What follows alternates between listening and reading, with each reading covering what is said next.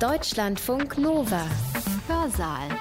Die sogenannte Genschere CRISPR-Cas9 hat die Gentechnik revolutioniert.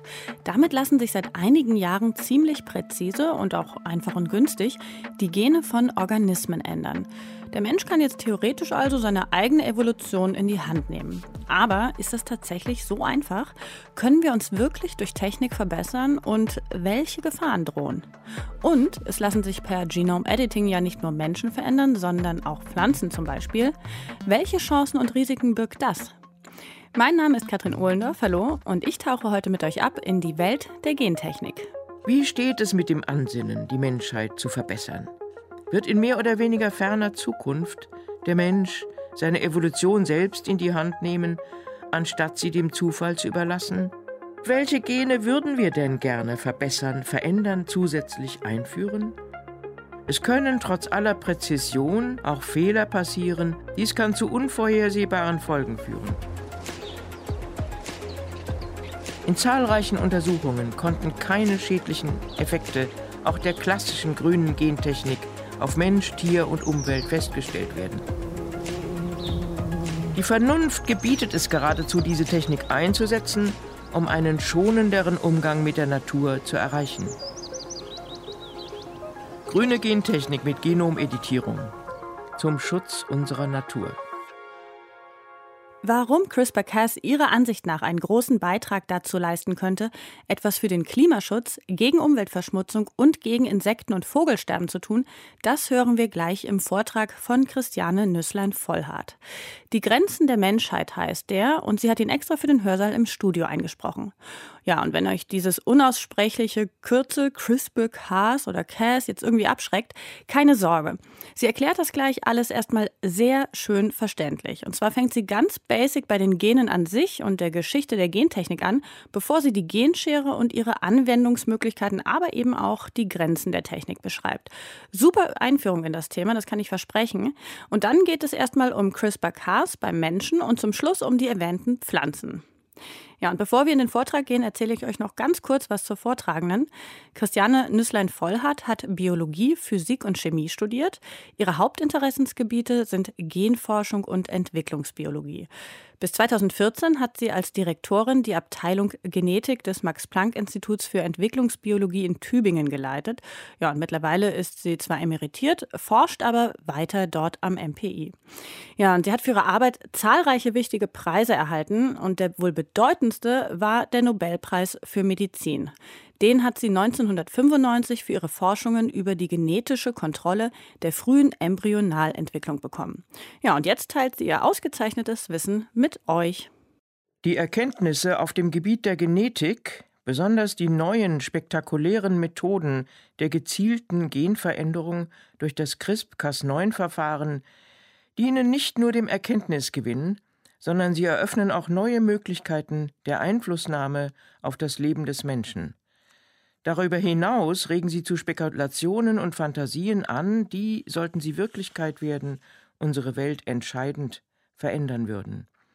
Ich möchte in meinem Vortrag zunächst die Grundlagen der Gentechnik erklären und dann das Risiko, aber auch das Potenzial der neuen Methoden diskutieren. Dabei geht es sowohl um Fortschritte bei der Grundlagenforschung an Tieren und Pflanzen, als auch Möglichkeiten und Grenzen der Anwendung in der Medizin und der Landwirtschaft. Zunächst ein kurzer Abriss der Geschichte der Genforschung. Klassische Genetik. Was ist ein Gen? Gene sind diskrete Einheiten, die die Merkmale aller Lebewesen, der Pflanzen, der Tiere bestimmen. Sie wurden zunächst ganz abstrakt als erbliche Faktoren postuliert, ohne damals zu wissen, was ihre physikalische Natur ist. Gregor Mendel zeigte, dass die Erbträger der Merkmale, später Gene genannt, in einem Organismus doppelt vorhanden sind, gleichwertig einmal von der Mutter und einmal vom Vater. Sie werden unabhängig voneinander über die Keimzellen, die Eizelle sowie die Spermien oder Pollen bei Pflanzen an die nächste Generation weitergegeben.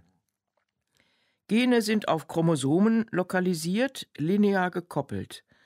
Und diese Chromosomen folgen den Mendelschen Gesetzen. Sie werden vor der Zellteilung identisch verdoppelt und je eine Kopie auf die Tochterzellen verteilt, so dass jede Zelle wieder alle Gene enthält. Die Gameten, die Eier oder Spermien, haben von jedem Gen, jedem Chromosom nur eine Kopie. Nach der Befruchtung der Eizelle durch ein Spermium sind sie dann wieder doppelt vorhanden. Alle Körperzellen haben also alle Gene.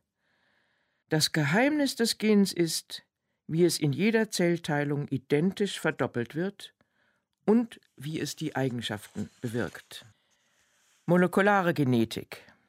Woraus sind Gene? Gene bestehen aus DNA, Desoxyribonukleinsäure, ein Fadenmolekül mit vier Bausteinen, die organischen Basen Adenin, Guanin, Thymin und Cytosin. Der DNA-Faden besteht aus zwei gegenläufigen Strängen, die zueinander komplementär sind. Das heißt, dass die Reihenfolge der Basen des einen Strangs eindeutig den des anderen entspricht. A in einem bedeutet T im anderen Strang, entsprechendes gilt für G und C. Damit lässt sich die identische Verdoppelung der Gene, die bei jeder Zellteilung stattfindet, erklären. Die Stränge trennen sich und an jedem Einzelstrang wird eine komplementäre neue Kopie angelegt. Wie wirken sie? Die Reihenfolge der Basen bedingt in verschlüsselter oder kodierter Form die Zusammensetzung von Proteinen. Diese sind aus 20 verschiedenen Bausteinen, Aminosäuren, aufgebaut. Zur Synthese dieser Proteine wird die DNA zunächst in eine einzelsträngige RNA kopiert, transkribiert, die als Matrize dient. Jeweils drei Basen der RNA bestimmen eine Aminosäure im Protein. Das nennt man den genetischen Code. Es sind die Proteine, also die Genprodukte, nicht die Gene selbst, die die eigentlichen Bau- und Wirkstoffe der Zellen darstellen und die letztendlich die Eigenschaften bedingen, die das Leben ausmachen. Die Proteine können sich je nach Genvariante mehr oder weniger unterscheiden, sie können mehr oder weniger gut funktionieren. Es ist also nicht so, dass Menschen sich darin unterscheiden, ob sie ein bestimmtes Gen haben oder nicht, sondern in welchen Varianten oder Allelen dieses Gen vorliegt und wie aktiv es ist. Das heißt, wie viel des Proteins, für das es kodiert, hergestellt wird, zu welchem Zeitpunkt und in welchen Zellen. In der Regel reicht eine Kopie des Gens aus, um die Funktion zu erfüllen. Sind in einem wichtigen Gen beide Kopien defekt, so ändert sich das Erscheinungsbild, der Phänotyp. Bei den meisten Genen führt ein Ausfall nur zu sehr geringen, häufig nicht messbaren Änderungen des Organismus.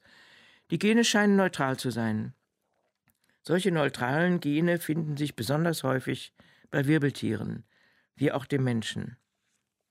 Die Aufklärung der Struktur der Gene und ihrer Wirkungsweise über Transkription und Proteinsynthese wurde nach der Entdeckung der DNA-Struktur 1953 in den 60er und 70er Jahren hauptsächlich an Bakterien und deren Viren, sogenannten Bakteriophagen, durchgeführt. Diese haben wenig Gene und einfache Strukturen, während Tiere und Pflanzen viele Gene und sehr große Genome haben.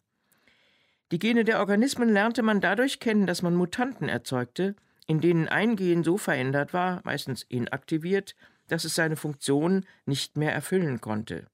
Das Erscheinungsbild, der Phänotyp solcher mutanter Tiere oder Pflanzen sagt etwas über die Funktion des Gens im Organismus aus, wie zum Beispiel die Blütenfarben der Erbsen von Mendel oder die kurzen Beine des Dackels.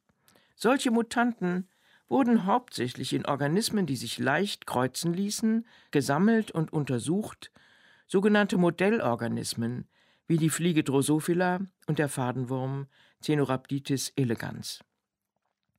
Bei Wirbeltieren, die dem Menschen näher stehen, ist das Kreuzen und Untersuchen erheblich aufwendiger. Hier ist es der Zebrafisch, der ein guter Modellorganismus für Wirbeltiere ist, und als Säugetier die Maus.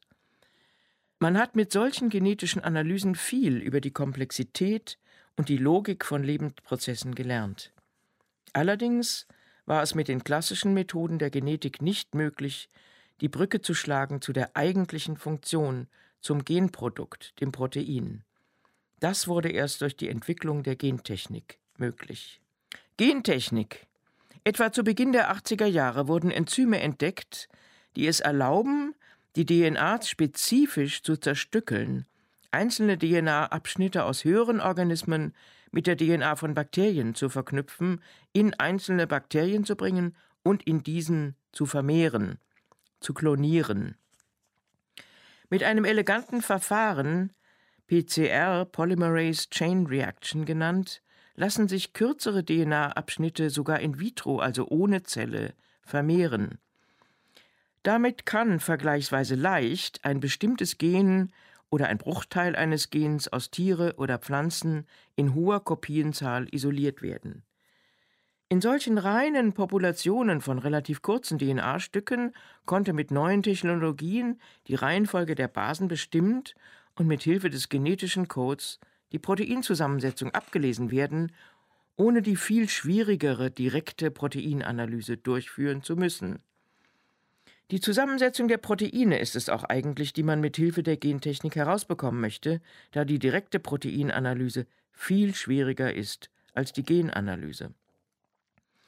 Auf diese Weise sind viele Gene aus Modellorganismen, aber auch dem Menschen isoliert worden. Hat man die einzelnen Gene isoliert, so lassen sich in der Regel auch die dazugehörigen Proteine in Bakterien, Hefe, Zellkulturen oder auch Nutztieren wie Schafen in großem Maßstab herstellen. Man macht sich dabei die Maschinerie der DNA- und Proteinsynthese der Wirtszelle zunutze. Seltene Proteine, zum Beispiel Hormone, Blutfaktoren, Enzyme und Antikörper, können so in besonders reiner Form und in großen Mengen gewonnen werden, ohne sie aus tierischem oder menschlichem Material isolieren zu müssen. Hierin liegt einer der großen medizinisch bedeutenden Anwendungsbereiche der Genforschung. Bereits vor mehr als 30 Jahren wurden Verfahren zur gentechnischen Herstellung von verschiedenen menschlichen Proteinen entwickelt. Diese haben hochspezifische Wirkungen im menschlichen Körper und sind mit geeigneten Modifikationen außerordentlich erfolgreiche Pharmaka geworden, die segensreich für viele Kranke sind und auch den Unternehmen hohe Gewinne bescheren.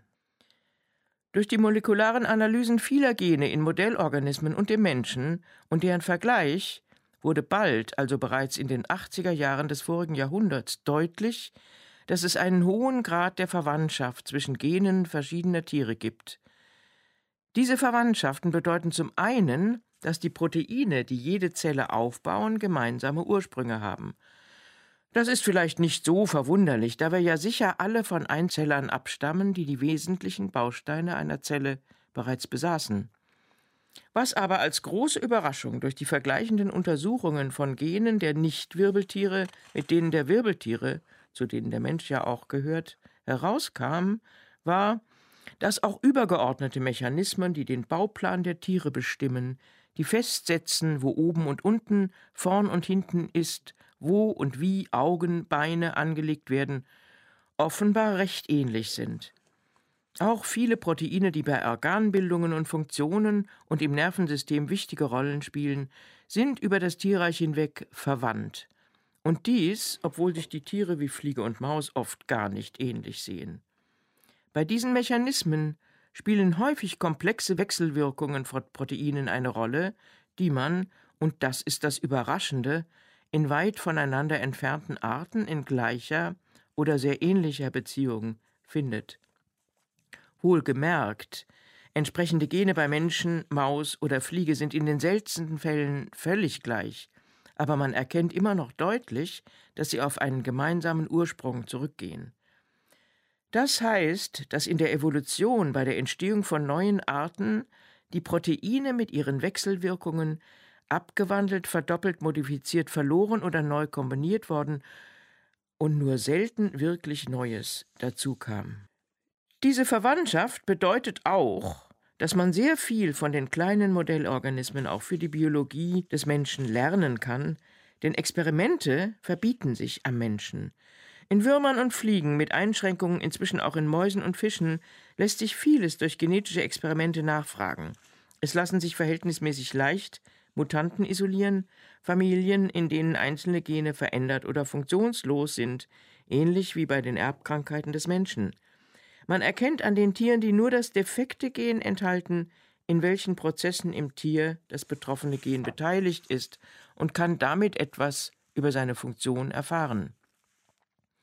Zusammen mit diesem Phänotyp, dem Erscheinungsbild, ergibt die Analyse des Gens seines Proteins und seiner zeitlichen und räumlichen Wirkung oft weitreichende Erkenntnisse, über die Form- und Organbildung während der Entwicklung eines Tiers.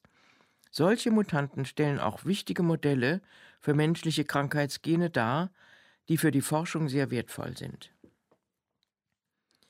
Bei Tieren lassen sich isolierte Gene in den Organismus einschleusen, am einfachsten durch Injektion eines geeigneten DNA-Moleküls, das das Gen und Hilfsequenzen, die die Integration des Wirtsgenoms erleichtern, in die Eizelle. Diese Gene können auch aus anderen Organismen stammen oder aus Bruchstücken verschiedener Gene zusammengesetzt sein.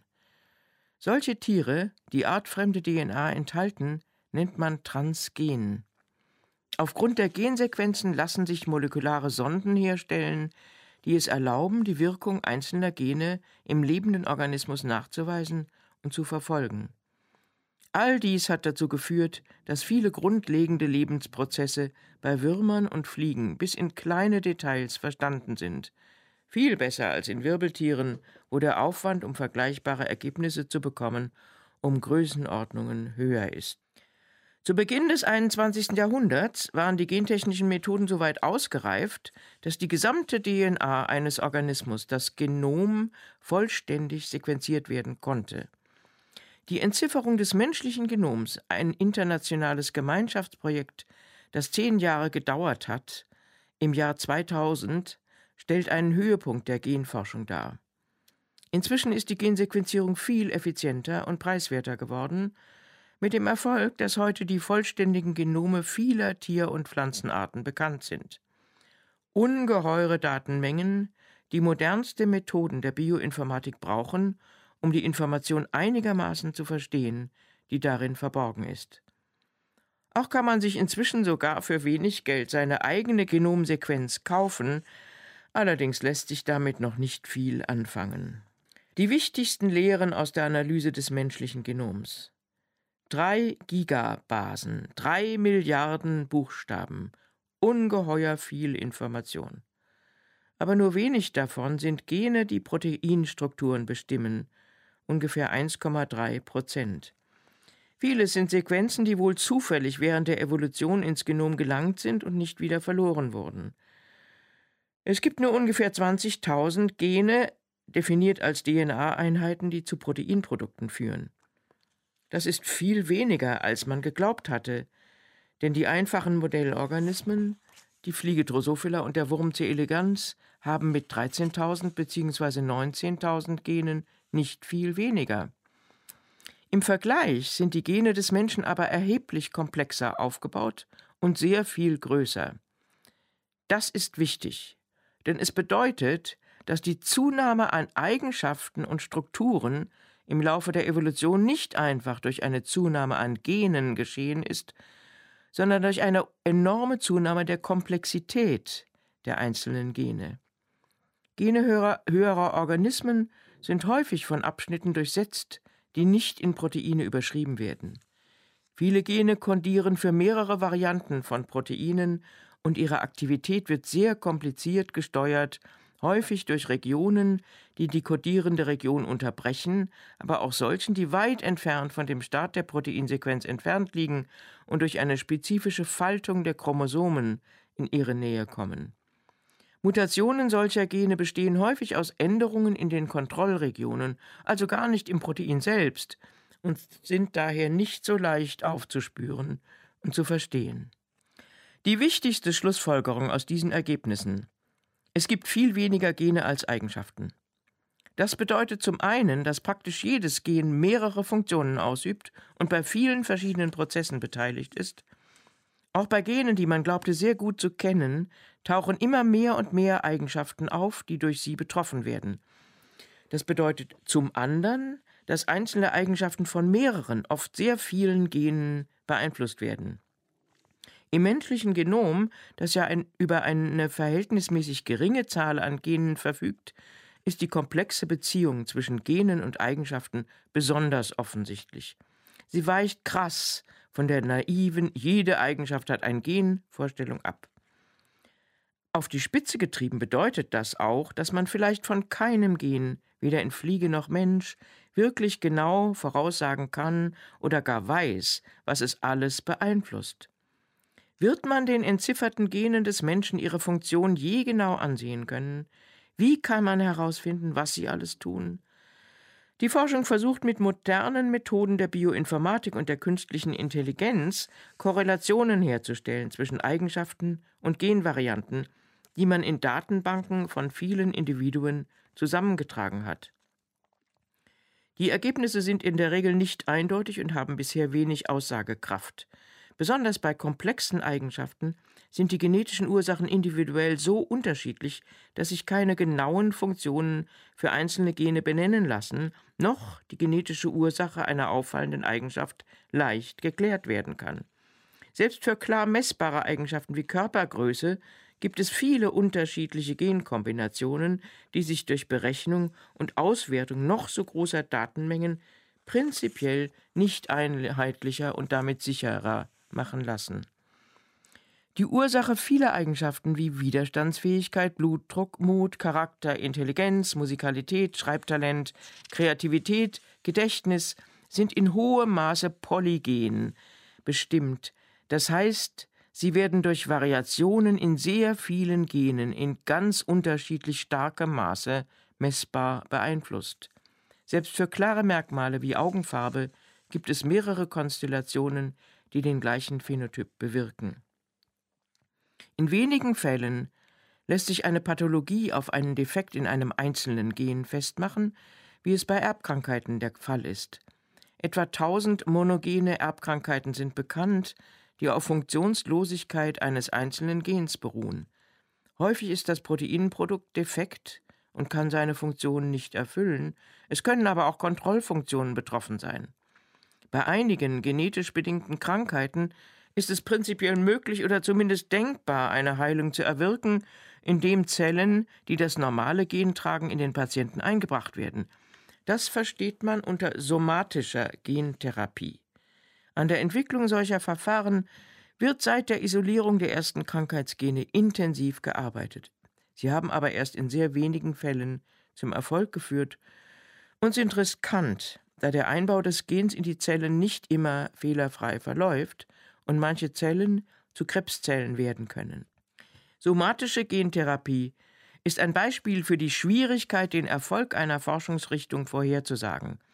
Vor 40 Jahren, als diese Forschung begonnen wurde, sah es so aus, als würde sie in wenigen Jahren und problemlos zu leistungsfähigen Therapien führen. Dieses Beispiel sollte einen ernüchternden Einfluss auf die häufig zu optimistischen Heilsversprechungen durch moderne Forschung haben. Die CRISPR-Cas9-Genomeditierung. In der klassischen Gentechnik konnte man Gene der Modellorganismen nicht gezielt verändern, sondern war auf die induzierten zufälligen Mutationen angewiesen. Allerdings kann man, wie bereits erwähnt, schon lange isolierte Gene in einen Organismus einschleusen ein Verfahren Transgenese, das sehr leistungsfähig ist, bestimmte Fragestellungen zu beantworten. Als das menschliche Genom entziffert war, wurde das ja auch zum Anlass genommen, Utopien der Designerbabys, die durch Einführung heilsbringender Gene in Embryonen erzeugt werden könnten, zu entwerfen. Gezielt Gene verändern konnte man bis vor kurzem nur in der Maus, und zwar mit Hilfe der embryonalen Stammzellen, die aus Embryonen isoliert in Kultur vermehrt und wieder in einen Mausorganismus eingeführt werden können. In diesen Zellen können durch Zugabe geeigneter Gensequenzen durch sogenannte homologe Rekombination Genabschnitte ausgetauscht, ersetzt und somit gezielt mutiert werden. Das geschieht an sich selten, aber die Vermehrung der Zellen in Kultur erlaubt, erfolgreiche Ereignisse durch Selektion zu isolieren. Diese Methoden, in den späten 80er Jahren entwickelt, sind es, die die Maus als wichtigstes Modellsystem der medizinischen Forschung etablierte. Bis dann vor fünf Jahren das Genomeditieren durch die CRISPR-Cas9-Methode eingeführt wurde, die das Gebiet der Genforschung in Biologie und Medizin revolutioniert hat. Von der Mikrobiologin Emmanuelle Charpentier, der Strukturbiologin Jennifer Doudna und anderen wurde ein bakterielles Abwehrsystem so modifiziert, dass ein einzelnes bekanntes Gen in der Zelle eines lebenden Organismus gezielt und präzise inaktiviert oder verändert werden kann. Das System, die so, sogenannte Genschere, heißt CRISP-Cas9 nach den CRISP-Sequenzen Clustered Regularly Interspaced Short Palindromic Repeats, die in Bakterien die DNA eines infizierenden Virus erkennen lassen, und dem Enzym Cas9. Dies ist ein DNA-schneidendes Enzym, ähnlich wie die Nukleasen, die zur Entwicklung der Gentechnik beigetragen haben, weil sie die DNA nur an bestimmten Stellen zerschneiden. Im CRISPR-Cas9-System schneidet die Cas-Nuklease nur an einer einzigen Stelle im ausgewählten Gen. In der Zelle wird der Schnitt durch körpereigene Reparaturmechanismen sofort wieder geflickt, wobei jedoch häufig Fehler auftreten, die zu kleinen Verlusten oder Additionen von wenigen Basenpaaren führen. Dadurch treten Mutationen auf, die oft die Genfunktion zerstören. Das nennt man Knockout-Mutationen.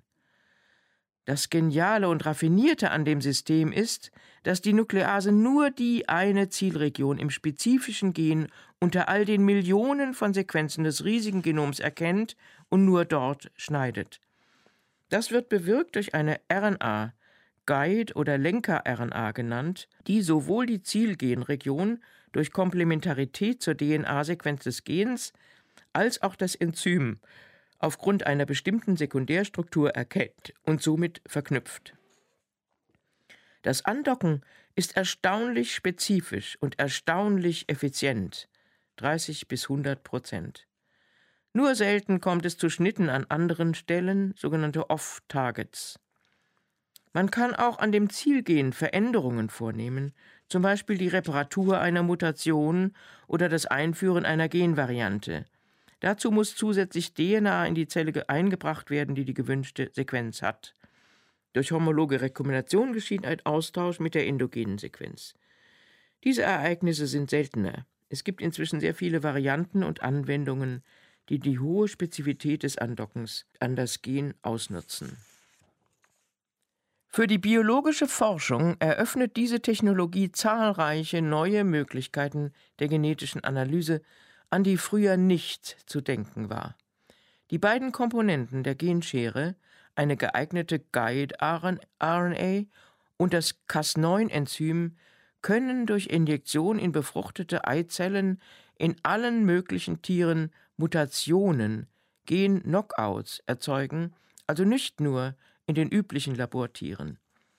In der Entwicklungsbiologie, der Neuro- und Zellbiologie und der medizinischen Forschung, in Zellkulturen und Organoiden, in der Pflanzenzüchtung bietet die CRISPR-Cas9-Methode vielfältige Möglichkeiten, die Forschungsergebnisse sicherer, präziser und schneller zu erreichen. Sie erweitert das Spektrum der Möglichkeiten enorm. Zum Beispiel kann man auch an Organismen, die bisher in der Forschung wenig einsetzbar waren, Mutationen erzeugen, um Evolution und Entstehung von Biodiversität aufzuklären. Das ist Gegenstand meiner eigenen jetzigen Forschung. Nach der ersten Publikation 2014 gab es natürlich sofort Diskussionen über die Anwendung der Genomeditierung im menschlichen Embryo.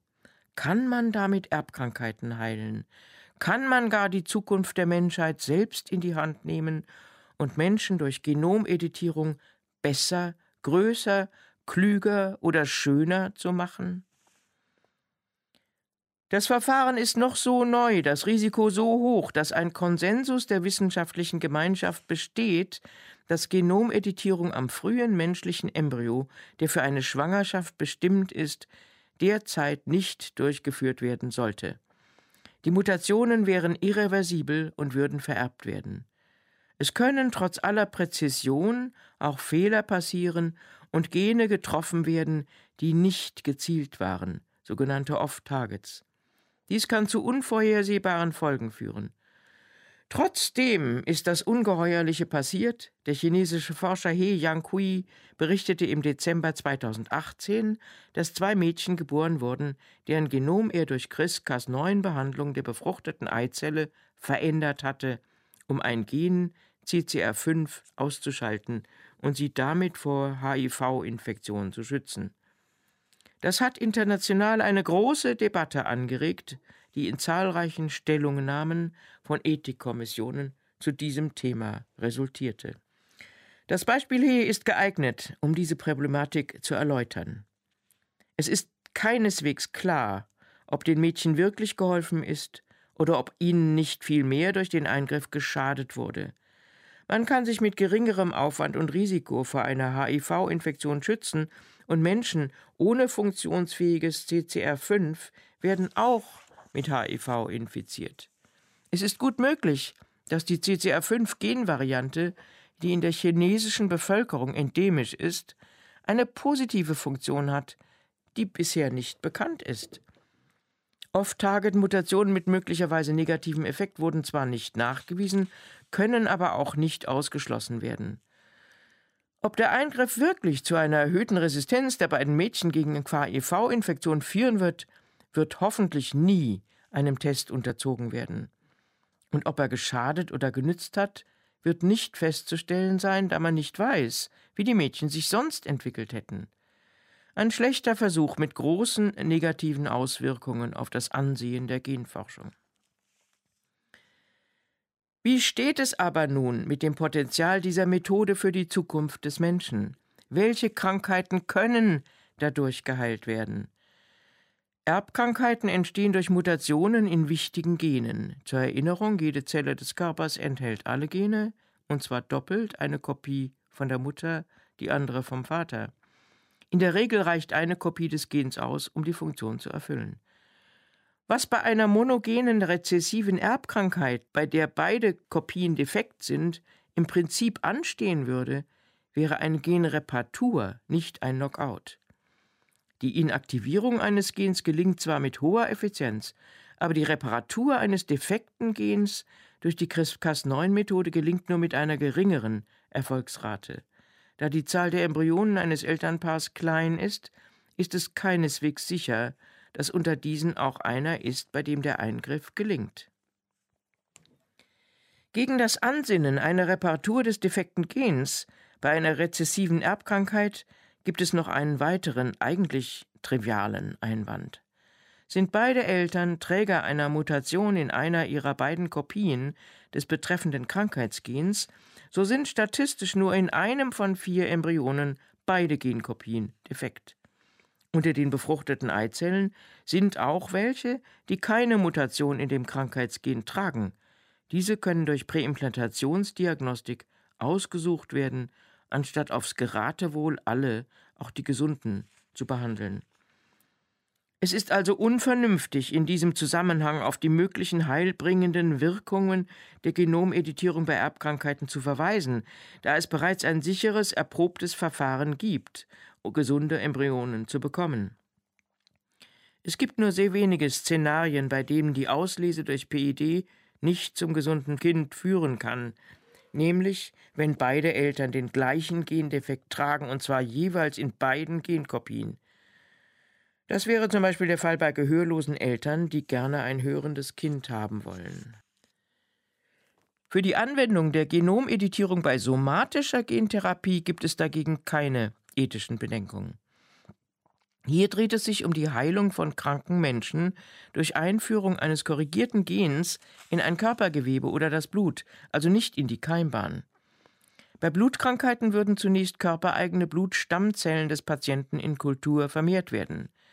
Nach Reparatur durch Genemoeditierung würden die erfolgreich veränderten Zellen in einem geeigneten Verfahren selektioniert, vermehrt und zurück in den Körper transplantiert. Diese Zellen könnten dann in dem Patienten das fehlende Protein beisteuern. Einige wenige Erbkrankheiten könnten sich damit heilen oder zumindest lindern lassen. Die größte Schwierigkeit der somatischen Gentherapie, die schon länger auch ohne Geneditierung durch CRISPR-Cas9 erprobt wird, liegt darin, die notwendigen Agenzien in die Zellen zu bringen, ohne dass es dabei zu Off-Target-Effekten kommt, die in Einzelfällen Krebs auslösen könnten. Man kann auch die geeignet modifizierten Agenzien in virale Vektoren packen und direkt in das Blut des Patienten einbringen.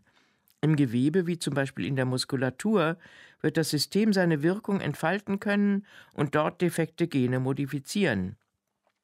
Das wird derzeit an Duchenne-Muskeldystrophie, einer recht häufigen X-chromosomalen Erbkrankheit, probiert. Schon die Reparatur einiger Muskelfasern kann viel bewirken. An solchen Therapien wird intensiv gearbeitet und es gibt erste Erfolgsmeldungen. Generell werden sie aber noch nicht als genügend sicher betrachtet, um in größerem Stil klinisch angewendet zu werden. Wie steht es mit dem Ansinnen, die Menschheit zu verbessern? Wird in mehr oder weniger ferner Zukunft der Mensch seine Evolution selbst in die Hand nehmen, anstatt sie dem Zufall zu überlassen, wie es in vielen utopischen Romanen bereits fest einkalkuliert wird? Durch Genomeditierung lassen sich jetzt besonders leistungsfähige Nutztiere und Pflanzensorten erzeugen. Wenn es bei anderen Tieren geht, warum nicht bei Menschen? Aber bei solchen genetischen Experimenten mit Mäusen, Fischen, Rindern, Reis oder Rüben gehen gewünschte Genveränderungen mit großen Zahlen nicht gelungener Versuche einher.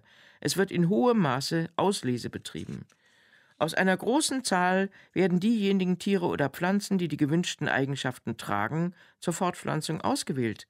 Das ist aber beim Menschen undenkbar. Und welche Gene würden wir denn gerne verbessern, verändern, zusätzlich einführen? Da sind wir mit der Weisheit bald am Ende, denn die Eigenschaften eines Organismus hängen in sehr komplexer Weise von den Genen ab. Ich habe bereits ausgeführt, dass allgemein gilt, dass man von keinem Gen des Menschen genau weiß, was es alles bewirkt, was es alles beeinflusst. Die Eigenschaften kommen durch vielfältiges Zusammenspiel vieler Gene, Polygen, zustande. Auch hat in der Regel ein jedes Gen Auswirkungen auf viele verschiedene, oft nicht erkennbar verwandte Eigenschaften. Zum Beispiel wird der Intelligenzquotient durch Genvarianten in sicher deutlich mehr als 100 Genen beeinflusst, wenn auch von jedem nur sehr geringfügig. Und es gibt nicht nur ein Gen für Musikalität, eine lange Nase oder blonde Haare, nein, viele Gene wirken zusammen, um diese Eigenschaften zu bedingen. Nur die Funktionen eines Gens, die auch getestet werden, können wir erkennen. Testen können wir eigentlich nur in Tiermodellen oder in Zellkulturen, aber die Maus, auch der Affe oder eine Kultur von menschlichen Zellen gibt uns über die Auswirkungen einer Mutation im individuellen menschlichen Organismus längst nicht genügend Auskunft. Die Eigenschaften, die uns am Menschen interessieren, haben die Versuchstiere in der Regel nicht, und es ist unmöglich, eine sichere Voraussage zu machen, was eine gezielte Veränderung eines bestimmten Gens innerhalb des noch unbekannten Genoms eines Embryos in diesem werdenden Menschen bewirken würde. Die Ausprägung der Phänotyp einer jeden Genveränderung hängt nämlich ganz entscheidend vom gesamten Genom des Individuums ab, was man daran sieht, dass sich bei monogenen Erbkrankheiten des Menschen identische Mutationen mit sehr unterschiedlichen Krankheitsbildern ausprägen können. Auch wird der Phänotyp von externen Faktoren Herkunft, individueller Geschichte und Umwelt beeinflusst. Daher werden noch so intelligente Anwendungen der Bioinformatik bei der Analyse von noch so riesigen Datenmengen von menschlichen Genomsequenzen letztlich keine sicheren Auskünfte darüber geben können, welche Auswirkungen es hat, wenn ein bestimmtes Gen in einem individuellen menschlichen Embryo mutiert wird. Abgesehen von der geringen Erfolgschance bleibt das Risiko der Off-Target-Effekte Deshalb gilt sicher für absehbare Zeit und wie ich meine für immer Hände weg. Die internationale Forschergemeinschaft fordert nun ein Moratorium für derartige Versuche von mindestens fünf Jahren. Die Max-Planck-Gesellschaft und die Leopoldina, die Nationale Akademie der Wissenschaften, haben sich in ihren Stellungnahmen diesem Votum angeschlossen. Der Nationale Ethikrat hält die menschliche Keimbahn nicht für unantastbar, gleichwohl beurteilt er Keimbahneingriffe derzeit wegen ihrer unabsehbaren Risiken als ethisch unverantwortlich. Deshalb fordert er ein Anwendungsmoratorium, welches allerdings für Deutschland überflüssig ist, da wegen des Embryonenschutzgesetzes von 1990 jeglicher Eingriff in menschliche Embryonen ohnehin verboten ist. Die Leopoldina empfiehlt in einer jüngst veröffentlichten Stellungnahme, ein neues Fortpflanzungsgesetz zu erarbeiten, um eine bessere medizinische Praxis beim Umgang mit In-vitro-Fertilisation und Präimplantationsdiagnostik zu ermöglichen. Das ist auch höchste Zeit. Grüne Gentechnik mit Genomeditierung. Ebenfalls höchste Zeit ist es, Genomeditierung für die Pflanzenzüchtung in Deutschland zu ermöglichen. Für diese ist die CRISPR-Cas9-Methode außerordentlich vielversprechend, allerdings hier in Deutschland und in der EU noch nicht wirklich zugelassen, denn sie fällt unter das Gentechnikgesetz, das für den Anbau transgener Pflanzen sehr strenge, kaum zu leistende Auflagen erhebt. Die Geschichte der Gentechnik bei Pflanzen ist eine andere als in der Medizin, obwohl in den 90er Jahren nach langem Widerstand die Vorbehalte gegen Gentechnik im Bereich der Medizin ausgeräumt wurde, weil die Leistungsfähigkeit überzeugte, ist bis heute die Anwendung in der Landwirtschaft in Deutschland ein rotes Tuch. Und das, obwohl gentechnisch hergestellte Sorten in riesigem Ausmaß mit Vorteil in anderen Ländern angebaut werden und bisher noch kein einziger Fall eines durch solche Pflanzen verursachten Schaden für Mensch und Tier nachgewiesen wurde. Dabei gebietet die Vernunft gerade, solche Züchtungen zuzulassen, weil sie abgesehen vom wirtschaftlichen Nutzen durch höhere Erträge einen sehr wichtigen Beitrag zum Naturschutz, zum Artenschutz, gegen das Insektensterben leisten können. Dazu möchte ich ein wenig ausholen. Große Teile unseres Landes sind nicht natürlich, es sind reine Kulturlandschaften, in denen Nahrung für Mensch und Tier produziert wird. Die Kulturpflanzen sind hochgradig gezüchtet, das heißt vielfach mutiert und in langjährigen Ausleseprozessen genetisch verändert, an hohe Erträge angepasst.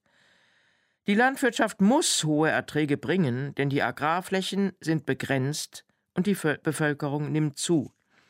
Hohe Erträge erfordern den Einsatz von Pflanzenschutzmitteln, die erlauben, nur die gewünschte Kulturpflanze optimal gedeihen zu lassen. Dabei werden in großem Stil Insektizide und andere Pestizide ausgebracht, die vor Schädlingsbefall schützen. Im ökologischen Landbau ist der Einsatz von Chemie nicht erlaubt, aber auch hier kommt man um Pflanzenschutzmittel nicht herum. Und angesichts von Millionenstädten ist es reine Romantik zu glauben, man könne die Welt mit Ökoverfahren ernähren. Denn diese sind bei geringem Ertrag pro Fläche sehr arbeitsaufwendig und damit teuer.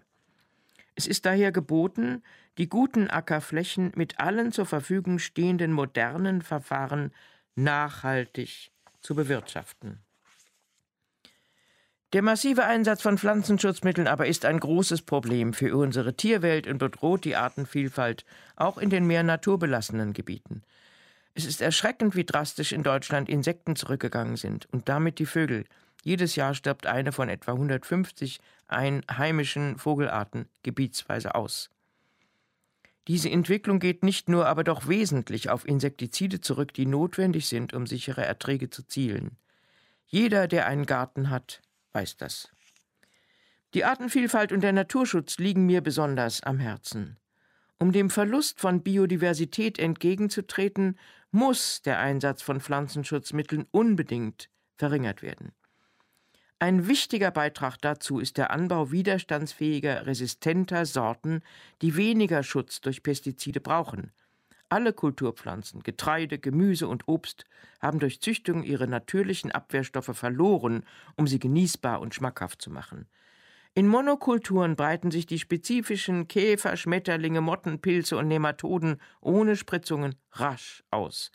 Widerstandsfähige Sorten müssen weniger gespritzt werden und bringen höhere Erträge.